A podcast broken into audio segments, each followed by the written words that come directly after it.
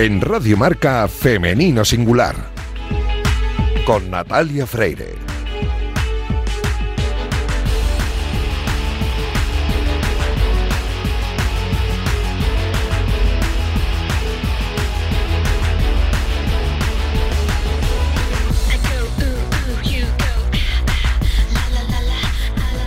Muy buenos días y bienvenidos un sábado más a este espacio de radio en el que nos empeñamos en dar visibilidad y voz a las mujeres que hacen que nuestro deporte sea cada vez más grande. Nos encanta ver triunfar a nuestros deportistas, ya sean hombres o mujeres, pero permitidnos que en la próxima media hora hablemos solo en femenino singular, que es el nombre de este programa que escucháis ahora mismo en la sintonía de Radio Marca. Os recuerdo que podéis encontrar los audios de nuestros programas en todas las plataformas de audio y también en la web de marca.com. Y a los mandos técnicos me acompaña Raúl Santamaría, que ya está haciendo que todo suene a la perfección. Arrancamos ya.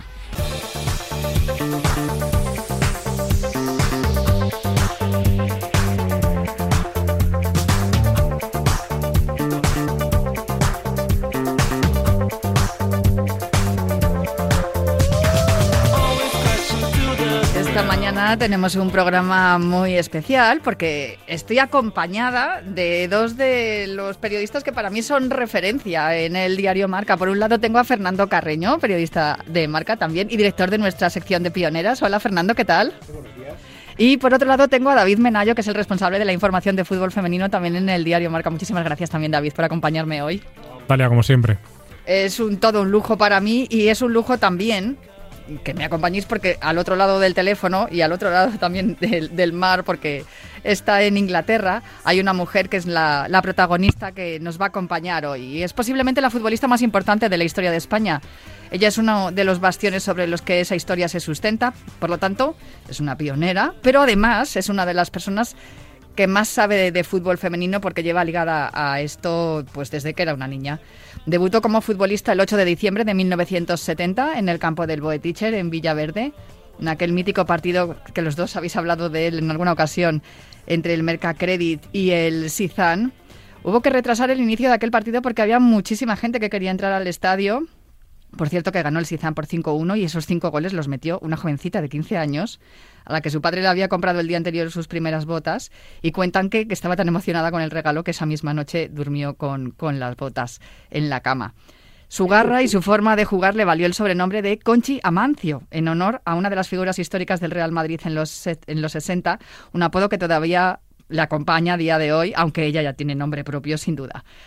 Pero su periplo por el extranjero eh, se ganó se ganó otros apodos como por ejemplo le le llamaban también la Maradona la Platini la Zidane. Bueno claro es que era muy buena jugando al fútbol con lo cual se, se ganaba los apodos de aquellos futbolistas que porque entonces no había referentes femeninos y por eso la comparaban con los hombres.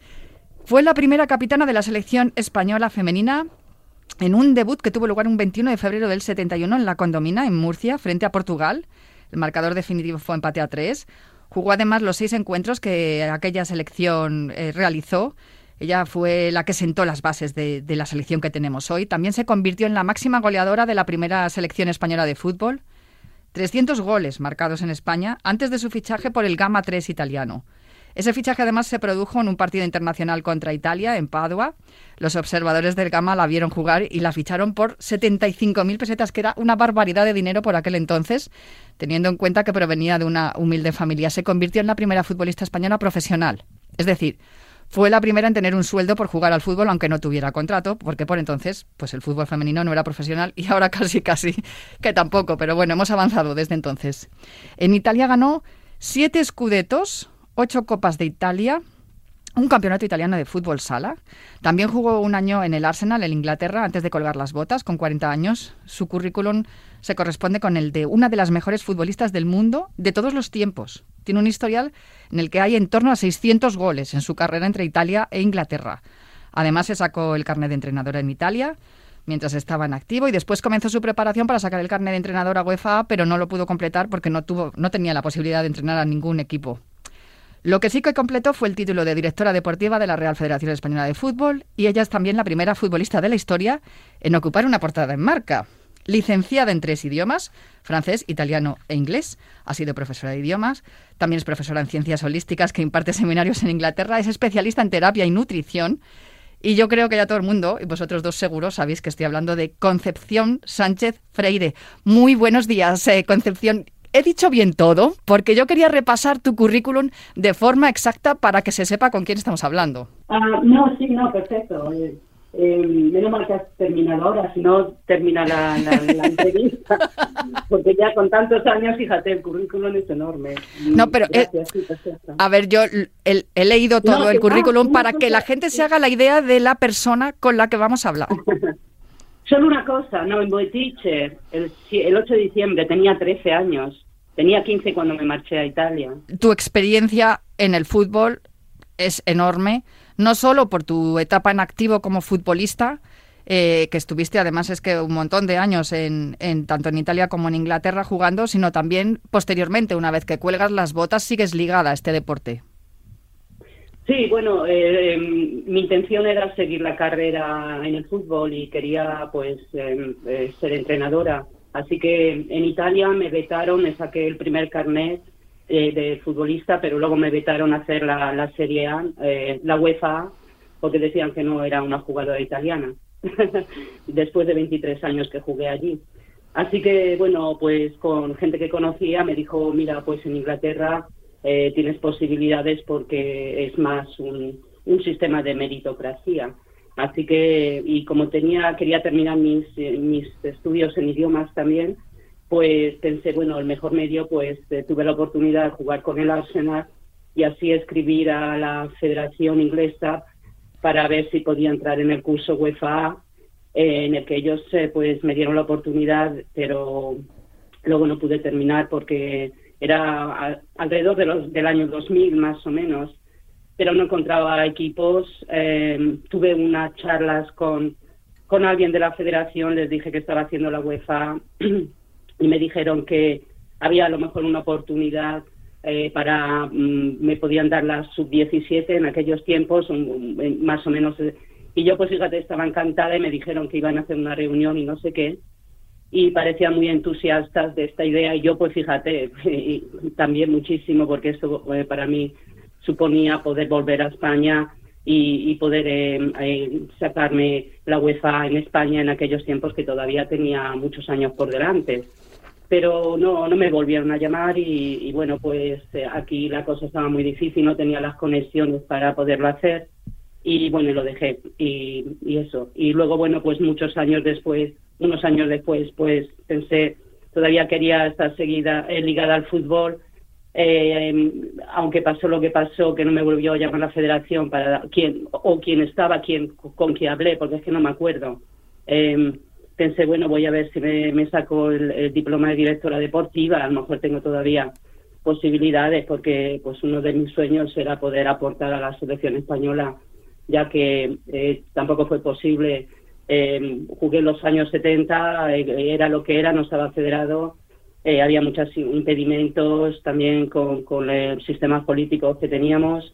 Y luego en los años 80, que, que, fue cuando yo, mi madurez eh, de futbolística, que se ofició se, mm, la primera selección que la, la federación eh, eh, consideró de oficializar, pues no me llamaron. Y yo estaba considerada en ese momento mi posición seguramente la mejor futbolista en Europa y pero no me llamaron tampoco o sea que ah, y nada, pues bueno, pues pensé, bueno, con este diploma de directores deportivos ya el aire era mucho más fresco, había otra ya otra mentalidad.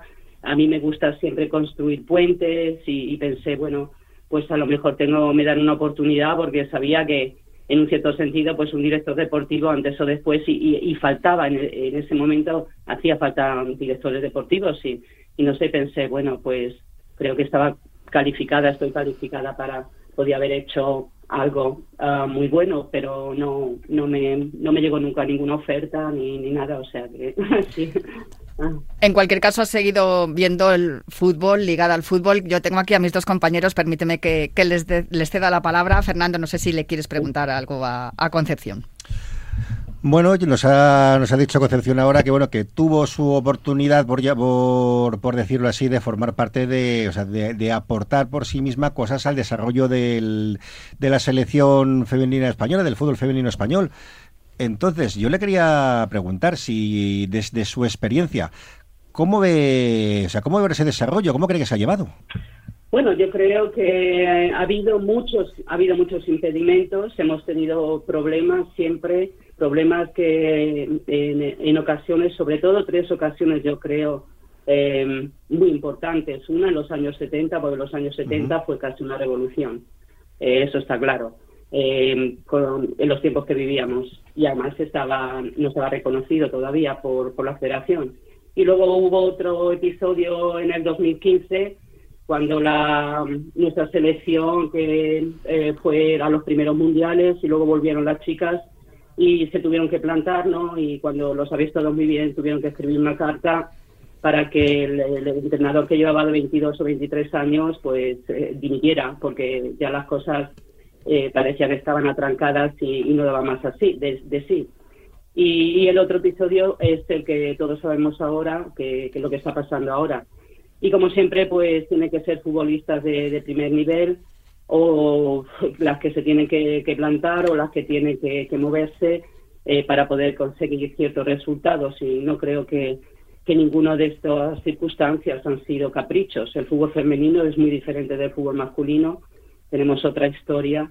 Y yo creo que todas estas jugadoras, sean las de los años 70, mi generación, eh, la, la, Federación de Verónica Boquete y ahora las chicas, las futbolistas que, están teniendo muchos problemas y ahora mismo están apartadas de la selección, pues creo que, todas eh, tienen muchísima razón de hacer lo que han hecho y, siempre han hecho un, un, favor al fútbol femenino en general, eh, aunque ahora mismo pues haya muchísimas opiniones en contra.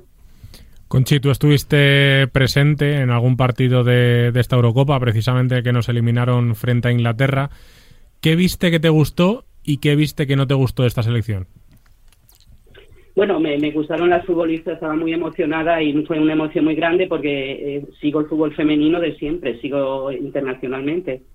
Y, y, nada, pues estaba muy emocionada de ver un partido en vivo porque es el primer partido que vi en vivo. Los demás los he visto en la televisión, o he leído periódicos o entrevistas y bueno, pues lo que me gustó es eh, ver, eh, eh, estaba el campo hasta rebosar, o sea, era entronador lo, lo que había allí. Me gustó pues todo, fue alucinante, o sea, ver la selección española, estas jugadoras a ese nivel y, pues sí, muy emocionante, pero yo cuando empecé, antes de que empecé el partido, estaba con unas amigas y le dije, no quiero, porque una de las cosas en mi vida que mm, me cuesta mucho es eh, dominar mis emociones.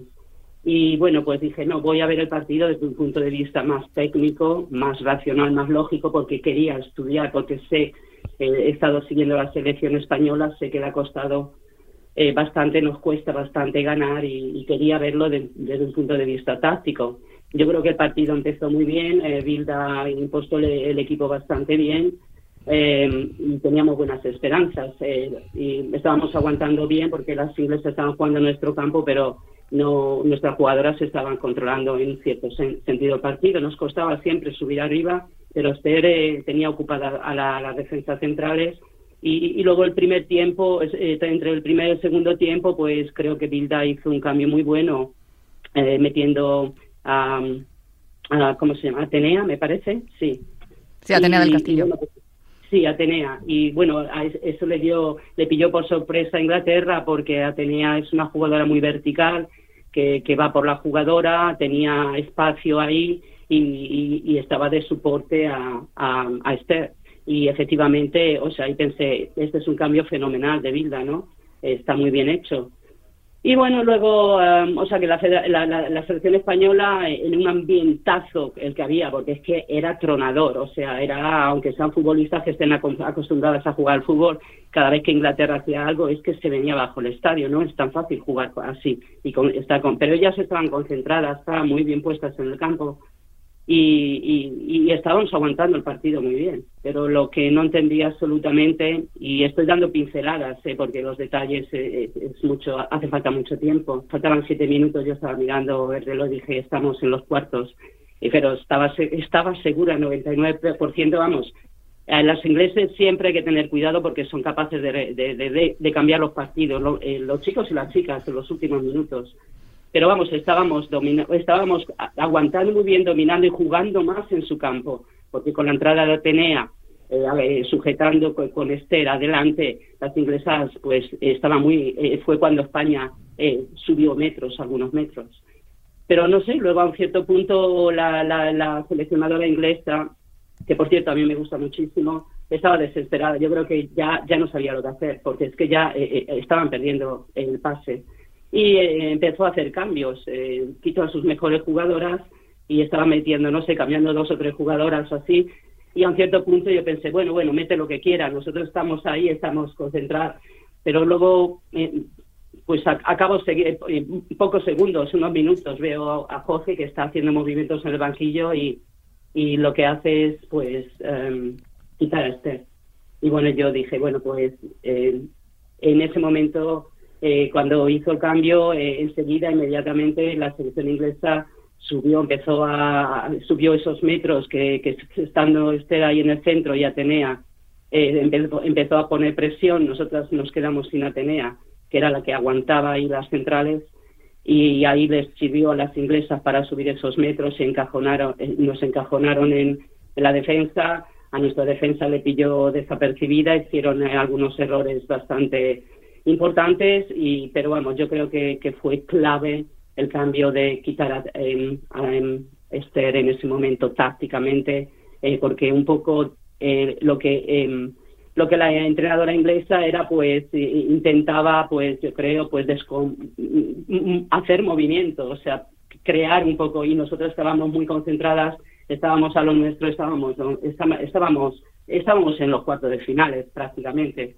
y bueno, pues el encuentro pienso que es un error muy grande porque yo creo que en un cierto modo se le entregó a Inglaterra en plato de en plato de plata, de oro, el pase a los cuartos de final. Concepción, ¿y qué opinas de lo que está ocurriendo? ¿Qué, opinas del lugar en el que se han colocado las 15 futbolistas que, que han renunciado a ir a la, a la, selección en esta última etapa? Es una posición muy incómoda para futbolistas eh, del talento que tenemos eh, futbolistas internacionales, futbolistas que han ganado trofeos importantes con el Barcelona. Y, creo que es una posición eh, muy, muy, muy, muy difícil por ellas porque estoy segura que ellas saben, eh, sabían ya cuando las estaban tomando que podía haber consecuencias porque siempre las ha habido o represalias o como las queráis llamar, vamos a llamar las consecuencias, pero parece que que es necesario por, por, cuestiones internas que yo no las conozco exactamente, puedo imaginarlo, de que llega a un cierto punto, no sé, con los entrenadores, que, que a lo mejor hace falta un cambio de ciclo. Y con esto quiero decir que Bilda ha hecho un trabajo em, fenomenal, eh, em, ha, trabajado mucho y muy bien con las selecciones, y somos campeonas del mundo, de Europa, eh, ha llevado a la selección a un cierto nivel, pero hay momentos que hace falta un cambio de ciclo y, ahora tenemos unos, unos mundiales y yo creo que la, eh, es muy importante que las jugadoras sean respetadas y que se las escuche. ¿Te imaginas Conchi ir a ese mundial sin algunas de las mejores jugadoras del mundo? No, sinceramente no, porque son jugadoras diferenciales y aunque, por ejemplo, en mis tiempos, pues las jugadoras diferenciales eran mucho más diferenciales porque era otro tipo de fútbol, pero ahora a nivel que hay todavía las jugadoras diferenciales son muy importantes y nosotros las tenemos. Aparte de que tenemos un equipo que no es solo el equipo que en las 15, 17 o 18 jugadoras que se han plantado con esta situación, pero tenemos también las jugadoras que han ganado contra América, que ahí hay jugadoras muy buenas que, que, que prácticamente eh, tiene muy pocas eh, convocatorias con la selección, casi nadie las conocíamos. Y ese es uno de los puntos que, nuestras futbolistas, las que, las que están ahora mismo apartadas de la selección, pues se estaban diciendo que hacía falta más eh, mover más el, banquillo. Y eso ahora mismo les da razón, no es que se la quite, les da razón porque eh, se ha visto que hay jugadoras que podrían aportar al grupo que ya hay eh, efectivamente y así pues mover tiene razón porque eh, hay un tema también de lesiones que es muy importante y mm, con el desgaste. Ha habido jugadoras de la selección son el bloque el que era del Barcelona más o menos y ha habido jugadoras con muchos partidos y también me he enterado que ha, habido jugadoras que las hacían jugar minutos eh, al final que, a lo mejor no hacían ni siquiera falta en amistosos y a lo mejor a lo mejor sí sin mover eh, jugadoras eh, como las que hemos visto contra contra América o porque ellas las 15 se han plantado y, han dado prácticamente han dado la oportunidad a estas jugadoras de meterse en muestra. Y, y, eso es un tema muy importante porque a mí me pasó también, yo me rompí, rompí los ligamentos después de los años, a finales de los años 80, en los años 80 gané cuatro escudetos, cuatro copas de Italia y luego pues llegó un momento que claro, eso se nota, no solo pues si estás cansada neurológicamente a nivel mental, eso afecta también el equilibrio y afecta muchas otras cosas. Y lo que pasó es que me rompí los ligamentos porque me tuvieron en el campo hasta el último minuto, cuando no hacía falta tampoco. Pero que eso pasara en los años 80, bueno, no es que sea justificable, pero que pase ahora, pues hay que tener, ¿no? O sea, esa es mi opinión. Eh, Concepción, tú eres, tienes la titulación de directora deportiva ese cargo no existe a día de hoy en la sección femenina de la selección española. ¿Tú crees que la ausencia de esa figura del director deportivo o directora deportiva, en este caso, hubiese mejorado la situación en la que nos encontramos a día de hoy?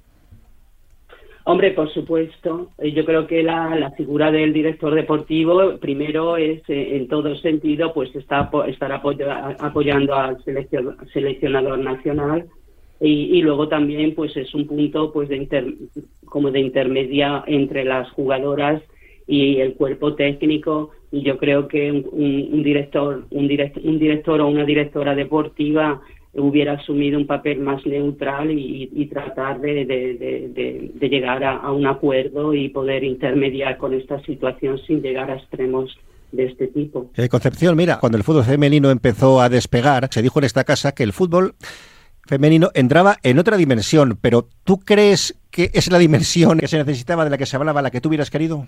No, sinceramente no, porque yo creo que el fútbol femenino eh, tenemos otra historia. El papel de, la mujer, eh, el, hecho que la mujer ha entrado en el fútbol ha aportado al fútbol en general muchísimo y está aportando y tiene mucho potencial en un sentido que las mujeres eh, siempre traen un sentido de la civilización. Eh, las mujeres por naturaleza eh, somos, somos diferentes del hombre, ¿no? La igualdad es justa, es justa cuando se hace un trabajo, pero somos diferentes. Y yo creo que lo que aporta el fútbol femenino puede aportar, y lo está ya aportando, porque se ven cambios, incluso en el fútbol masculino. Es una cuestión más social, es muy bueno para los niños y para las niñas también.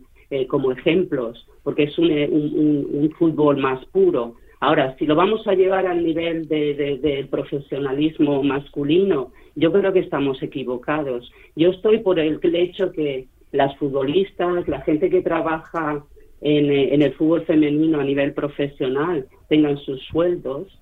Ahora, yo también pienso que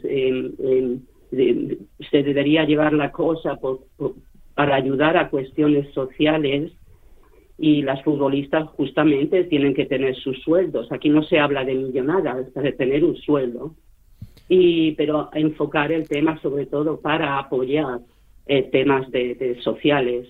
Em, yo creo que es por ahí donde el fútbol femenino tiene que apostar y tiene que ir. Y no solo por eso, porque yo creo que esta además tendría mucha más aceptación y crearía mucho más simpatía eh, eh, en el público en general, quizás incluso muchas más mujeres eh, acudirían, aunque ya hay muchísimas, o sea, ya también hay muchísima gente y los niños y las niñas les encanta.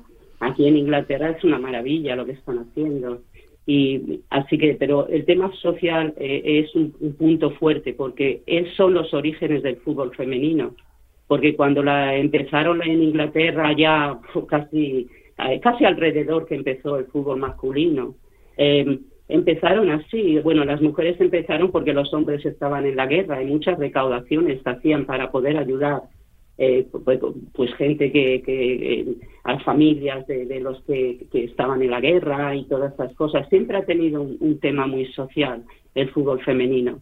Y yo creo que ahora los cambios que se están haciendo, implementando contra el racismo, contra la homofobia, contra todas estas cosas, es gracias al fútbol femenino también. Mucho gracias al fútbol. Mucho gracias, gracias a la implicación de las mujeres ahora mismo en el fútbol.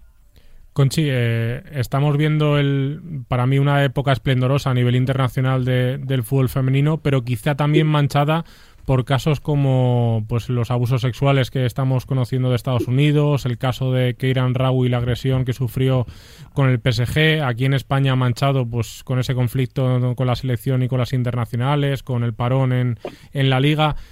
¿En tu época también había de esto o, al, final ya aparece ahora porque eh, tienen el foco?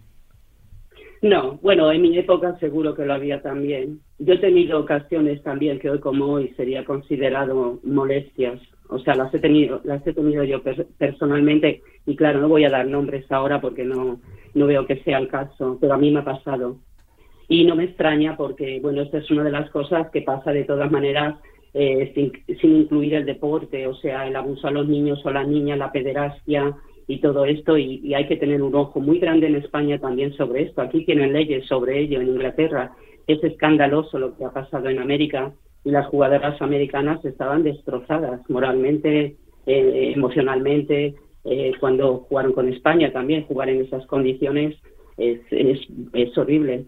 Y, y eso es un tema también muy importante porque eso también hay que darle voz y, interesa a todo el mundo, porque aquí estamos hablando de niños y niñas. Yo no hablo solo de mujeres, pero es que eh, cuando esto ha pasado hay jugadoras muy jóvenes o jugadores, ¿vale? Aquí en Inglaterra hubo muchos casos y escándalos también por eh, en el masculino, abusos en el, fútbol masculino también, porque los abusos pueden ser de, de, mucha, de mucho género, como sabéis muy bien, pueden ser físicos, morales, eh, incluso eh, psicológicos, emocionales y pueden ser muy sutiles también.